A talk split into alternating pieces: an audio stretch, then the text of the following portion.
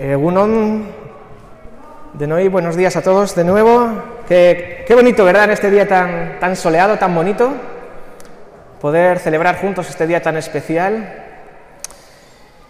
He estado investigando, no conocía exactamente bien de dónde procedía la festividad de, de San Valentín, y es interesante que fue un, un sacerdote que casaba en secreto a, parejas jóvenes que estaban enamoradas.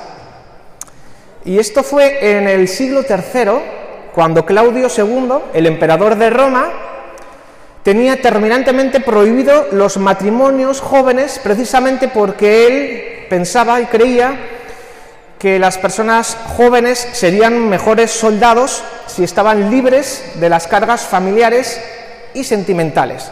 Entonces, para ser buenos soldados del Imperio de Roma, el emperador quería personas sin comprometer, personas que, estén, que sean solteras. Obviamente, Valentín, este sacerdote, no estaba de acuerdo con ese decreto y él secretamente casaba a todas las personas enamoradas, a todas las parejitas felices y les casaba en secreto.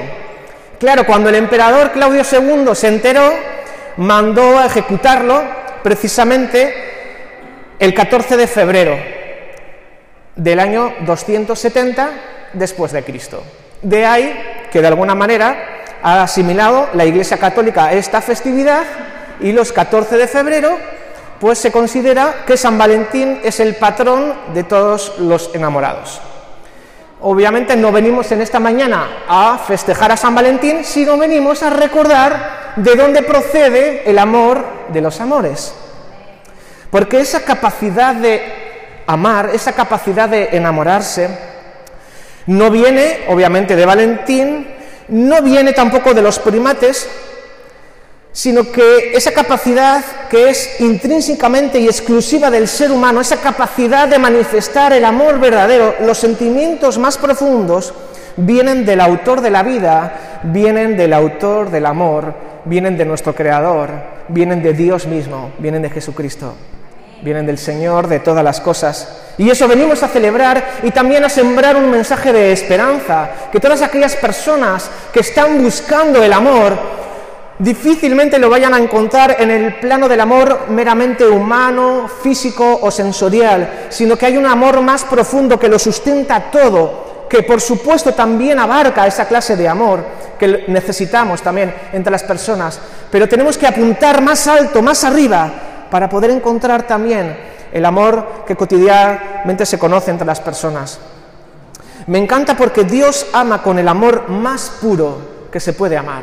Dios ama con ese amor a la corona de su creación. Cuando dice en Génesis que Dios creó al ser humano, hombre y mujer los creó y observó y dijo, esto es muy bueno, y para Él nosotros somos la corona de su creación, lo más bello, lo más hermoso, lo que Él más anhela, lo que más valora, lo que más ama, somos precisamente nosotros, sus, su creación maravillosa, especial, armoniosa, de todo lo que Dios ha creado. Y mira que ha hecho cosas bellas y hermosas. Lo más bonito, lo más hermoso, de lo que más orgulloso, entre comillas, se puede sentir Dios, es de habernos creado a ti y a mí y habernos dado esa capacidad en nuestro ADN de poder sentir, de poder percibir, de poder amar, de poder perdonar. En Jeremías 31.3 dice el Señor, hace mucho tiempo, en palabras del profeta Jeremías, dice, se me apareció el Señor y me dijo, con amor eterno te he amado. Alguien en esta mañana en algún lugar del planeta, y espero que de Baracaldo también necesita escuchar estas palabras, Dios, el creador de nuestras almas, dice, con amor eterno te he amado. Es imposible poder amar de manera pura si no recibimos primero el amor perfecto que viene dado del cielo. Y Dios nos dice en esta mañana, con amor eterno te he amado. Desde la eternidad hasta la eternidad, Dios está comprometido, Él no puede negarse a sí mismo. Dice primera de Juan 4:8 que Dios es amor y como Él es de su esencia, Él irradia y Él ama porque no puede hacer otra cosa. Él ama a todos los seres humanos por igual, hasta el pecador más violento, hasta la persona más, entre comillas, buena del planeta. Dios nos ama a todos exactamente, sin excepciones, por igual. Y además, él metafóricamente en todas las sagradas escrituras se asemeja siempre a su relación de desposorio entre un novio y una novia, y él utiliza siempre con su creación, con los que le siguen, con su iglesia, con el pueblo, en términos de noviazgo. Dice también en Jeremías 2.2, recuerdo el amor de tu juventud. Y utiliza una expresión bien, bien bonita para este día. Dice, tu cariño de novia. Y es que Dios asemeja siempre la relación con su iglesia, con sus seguidores, en esos términos de amor entrañable, de una relación. Cuando Dios está hablando de amor, está hablando de una relación en la cual hay feedback. Nosotros hablamos, Él escucha, Él responde y somos como su prometida, como su novia. También en el último libro del Nuevo Testamento, en Apocalipsis, dice, alegrémonos y regocijémonos y démosle gloria ya ha llegado el día de las bodas del Cordero. Y fíjate qué expresión utiliza, su novia. Su novia se ha preparado y se le ha concedido vestirse de lino fino, limpio y resplandeciente. Así que el Señor está esperando recibir también a su amada iglesia y atribuye estos términos como una novia recibe a su amado. Esa es la relación que el creador del amor, el autor de la vida, el autor la fuente de todo, desea tener con las personas que tanto ama, con el mundo. Y es interesante ver algunas de las respuestas. Yo imagino el corazón del Señor muchas veces cuando contempla su creación y ve que tan poca gente le corresponde. Y es como si Dios estuviera enfermo de amor, totalmente con el corazón partido, como dice la, canción de Alejandro Sanz, con el corazón partido, porque la gran mayoría no le corresponde. Pero me encanta la respuesta de, de David, el salmista David, el pequeño gran David que mató a Goliat, que componía canciones cuando estaba cuidando los rebaños, quien tocaba el arpa, quien se hizo el gran rey, del Israel de aquella época. También el que falló y luego se arrepintió y fue perdonado y fue restaurado. Y es que al que mucho se le perdona, mucho ama. Y dice David en el Salmo 18.1, cuánto te amo, Señor, fortaleza mía. Cuando el autor del amor escucha estas palabras de sus criaturas, de su creación especial, se llena de alegría. Y lo que estamos haciendo en esta mañana y todos aquellos que profesamos nuestra fe en Dios, estamos llenando de alegría porque quien nos ha creado, quien nos ha amado, quien nos ama y quien nos seguirá amando por la eternidad, se ve correspondido a su amor. Así que quiero felicitar a todas aquellas personas que están amando a Dios, que lo aman de verdad porque han recibido su amor. Y a todas aquellas personas que quizá no han tenido esa experiencia, yo les invito a que experimenten y a que prueben y a que se dirijan a Dios como un Dios de amor. También el discípulo Juan, que escribió el Evangelio, el Evangelio según San Juan, en los Evangelios, en el Nuevo Testamento, en la Biblia, narra un, un episodio cuando ya Jesús ha muerto y y María Magdalena, una de las mujeres que había sido perdonada de muchos pecados, dice en Juan 20 que el primer día de la semana, muy de mañana, cuando todavía era oscuro, dice María Magdalena fue al sepulcro y vio que habían quitado la piedra que cubría la entrada.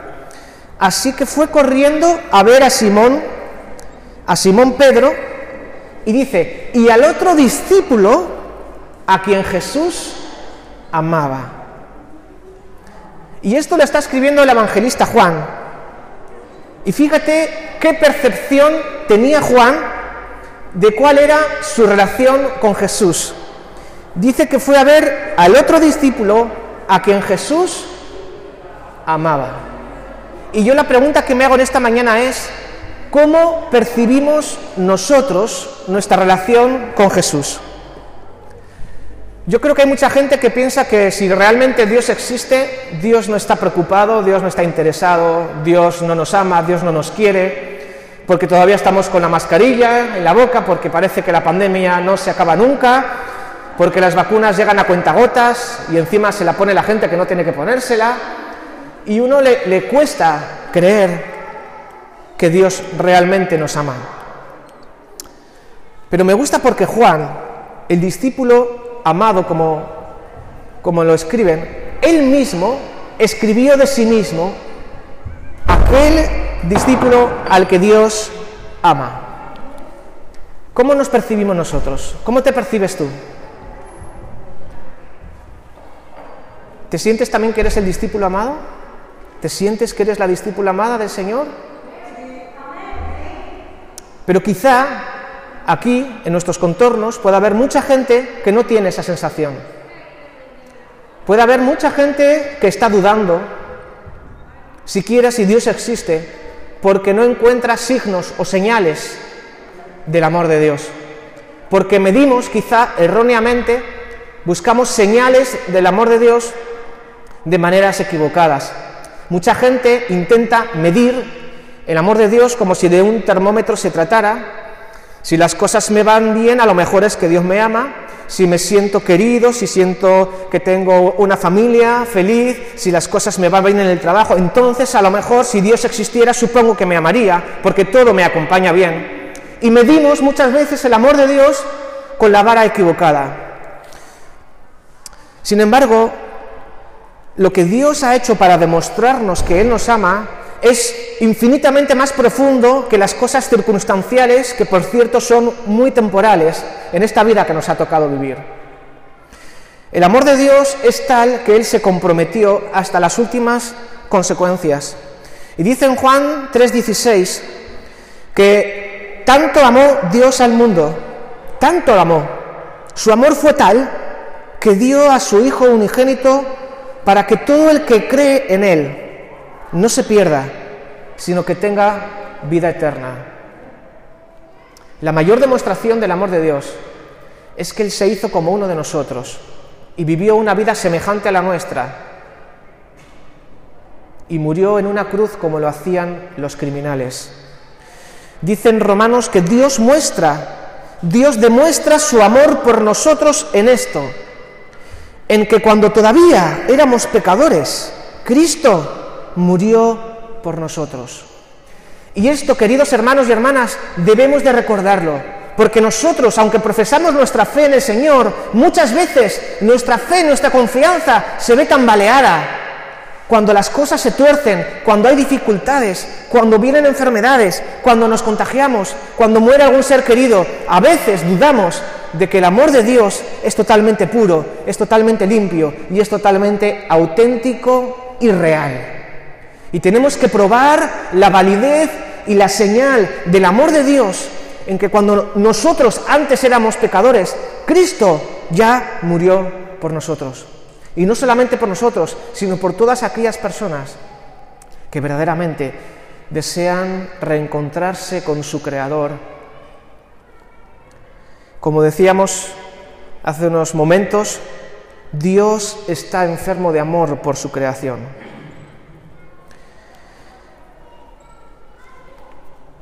Y muchas veces nuestra terquedad y nuestra tenacidad de intentar vivir una vida a nuestra manera, ignorando completamente lo que Dios hizo, eso entristece profundamente a nuestro Creador.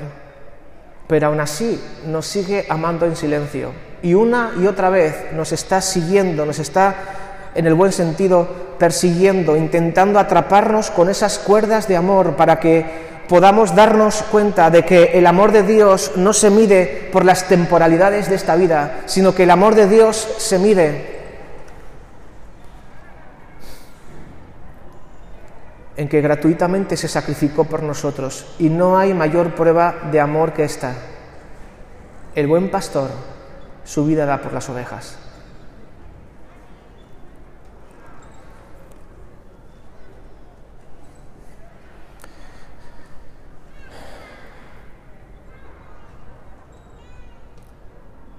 Quiero invitarte a que reflexionemos en esto, en estas palabras que hemos escuchado. Y ya seamos creyentes o quizá desilusionados ya de la fe, al menos de la religión oficial, sea cual sea la situación en la que cada uno se encuentra, podamos reflexionar en esto y podamos pedirle al Dios del amor, al Dios de la vida, aquel que está enamorado de cada uno de nosotros por cuanto nos ha creado, que podamos corresponderle.